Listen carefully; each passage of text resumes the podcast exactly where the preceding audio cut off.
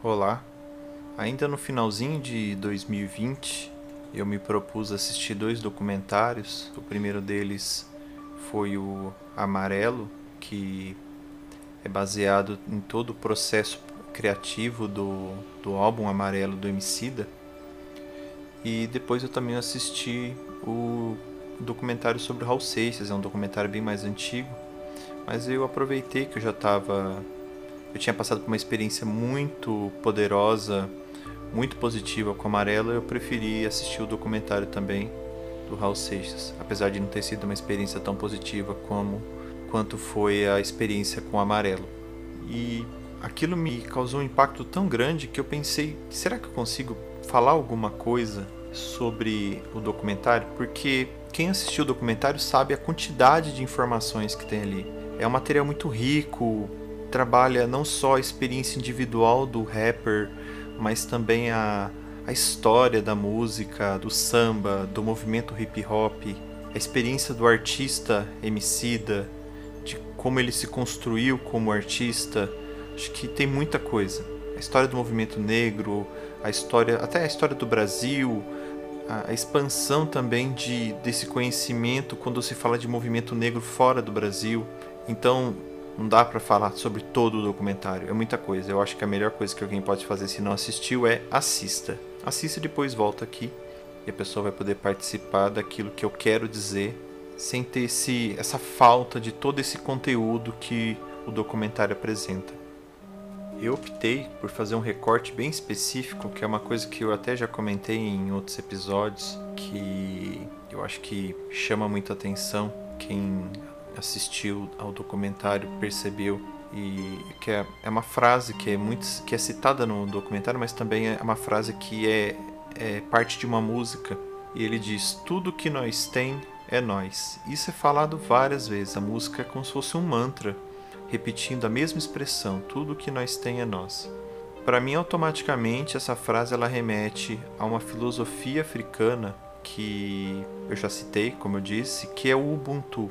Eu tenho a impressão, principalmente por causa de uma fala do cantor Mateus Aleluia, que, faz, que está no documentário, ele diz: a moral do homem. Ele não diz especificamente isso, mas basicamente a ideia é essa: a moral do homem desassocia os homens, porque em estado de natureza, de acordo com ele, a ideia seria que nós é, vivêssemos em comunidade. Então, é como se o Ubuntu ou Ubuntu fosse racionalização de um estado natural dos homens mas aí podendo ser pensado não só naquela comunidade em específico, mas também na sociedade como um todo. Eu acho que o, aspecto principal quando se fala do Ubuntu é entender que ninguém é uma ilha isolado e pode tentar construir toda a sua existência a partir simplesmente de um caráter individual. Tanto que é citado num, num vídeo do, da BBC que o Ubuntu estaria em oposição ao individualismo. Eu sei que é difícil a gente desapegar do, da ideia do individualismo porque a gente acredita que muitas coisas que nós fazemos têm um caráter muito particular. A ação do indivíduo, sem ter interferências externas, é o que muitas vezes possibilita que esse indivíduo consiga construir alguma coisa. Mas, ao mesmo tempo, eu entendo que, pelo menos olhando a minha trajetória de vida, eu não consigo dizer que algo grande que eu conquistei na minha vida está totalmente desatrelado da existência de outros indivíduos. Eu tive apoio para estudar, eu tive apoio para trabalhar, eu tive apoio para não precisar trabalhar quando a necessidade de estudar era prioridade em detrimento do trabalho. Eu tive apoio para escolher a graduação que eu fiz. Eu tive apoio para desistir do emprego que eu tinha escolhido, que era o cargo de professor. Então todas as coisas que eu conquistei acabaram tendo algum tipo de apoio, ou seja, não dá para se pensar que eu, eu, particularmente não consigo pensar que a minha individualidade ela é totalmente é, apartada da existência de todas as outras pessoas que existem. Seja uma pequena influência, seja uma influência grande, eu não sei. Mas a, a minha existência é sempre pensada dentro desse contexto da interação com o outro. Então, para mim, essa, essa frase, tudo que nós tem a nós, ela, ela tem uma importância muito grande, principalmente quando você assiste o documentário, que as grandes, os grandes eventos que aparecem nesse documentário, eles não são formados por uma única pessoa. Ah, ele cita, por exemplo, Semana da Arte Moderna de 22, que foi feito por vários artistas. O movimento é, negro na, na França, em Paris, também formado por vários jovens negros.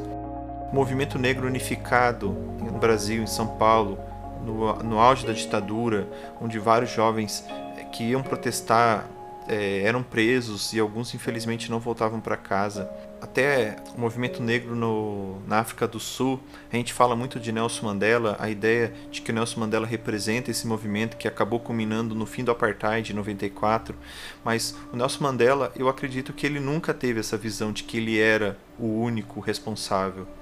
Quem assistiu o filme Invictus percebe ali que ele estava totalmente é, apegado à filosofia do Ubuntu ele queria utilizar a filosofia do Ubuntu para tentar cicatrizar as feridas que o apartheid construiu ao longo de décadas na África do Sul. Ele, como figura, é importante porque as pessoas podem citá-lo como uma pessoa que tem uma história, uma trajetória, uma pessoa que é importante para a gente falar da luta contra o racismo, de uma luta pacífica, assim como Martin Luther King, que também foi uma pessoa muito importante duas, duas figuras negras muito importantes, mas que não estavam sozinhas.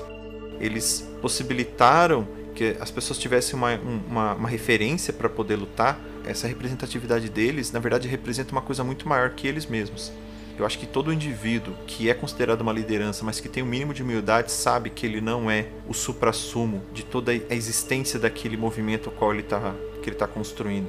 Então, acho que a filosofia Ubuntu, nesse caso, principalmente dentro do movimento negro, dentro do movimento hip hop, ela possibilita que o jovem que esteja dentro desse movimento e que esteja sofrendo, ele encontre no outro, tanto no, no, no jovem que também está passando pelas mesmas coisas que ele, mas também em pessoas que ele sabe que de alguma maneira estão tentando lutar do mesmo lado que ele para poder lutar contra o movimento racista, porque o movimento racista, apesar de ser um status quo, também ele é uma ação, né? Ele é um movimento, ele é o estado das coisas, mas ele é também uma ação que tem as suas figuras que ajudam ao movimento continuar existindo, a tentar arrumar justificativas para poder continuar existindo na sociedade e continuar ditando as regras que levam a sociedade muitas vezes a colocar o jovem negro nas piores profissões, nos piores cargos, dificultar o jovem o acesso à formação escolar, à formação superior. O Emicida deixa muito claro isso no documentário que ele diz, é, acho que foi a mãe dele que falou, né, que sendo um jovem negro precisa se trabalhar muito mais para poder ter as mesmas oportunidades e para ter a mesma visibilidade que um jovem branco. E eu, como homem branco, sei que é mais difícil. Eu vi pela, pela própria graduação que eu, de, que eu escolhi, isso foi em 2006, então tentando puxar de memória aí, tinham que no máximo três pessoas negras no meu, no meu curso, na minha, na minha turma de 65 pessoas. Tinha uma mulher e dois homens, que eu me lembro. Posso estar errando, mas olha só, eles não representam nem 10% do curso. Então, assim, olhando para esse contexto de ensino superior, o qual eu vivi, eu ainda acho que tem, tinha muitos jovens, porque quando a gente coloca é, outros cursos de graduação da, da Unicamp, a tendência é que o jovem negro, pelo menos naquela época, era a, o acesso à graduação pelo jovem negro era muito mais difícil. Então, quando o movimento, é, não só o movimento negro unificado, que é muito importante, mas o movimento hip hop começa a discutir as lutas a partir de uma filosofia bem construída como a filosofia do Ubuntu, ela consegue possibilitar que o jovem não se olhe mais como inimigo, inimigo de facção, inimigo de comunidades, que acontece em alguns casos. Se olhar a história, eu acho que foi o Mano Brown que falou que às vezes um, um, um grupo de um determinado bairro era hostil a um, um grupo de outro bairro e o movimento hip hop ainda um pouco apartado né, dessa filosofia Ubuntu, mas já tentando construir a ideia de comunidade, é, colocar e falar: não, vocês estão olhando para o inimigo errado. Vocês não são inimigos, vocês fazem parte da mesma realidade. O inimigo é aquele cara que te oprime, é aquele cara que controla a polícia, é aquele cara que controla o Estado e que constrói toda a estrutura do Estado visando exclusivamente prender e te matar. Quando a filosofia Ubuntu entra, eu acho que ela possibilita uma visão muito mais rica, porque ela começa a falar para o jovem não só olhar qual é o inimigo, mas também entender que a sua comunidade, as pessoas da sua comunidade, as pessoas que apoiam o movimento ao qual você faz parte, é tudo aquilo que você tem. A riqueza do homem é o outro homem. A riqueza de uma comunidade é a própria comunidade.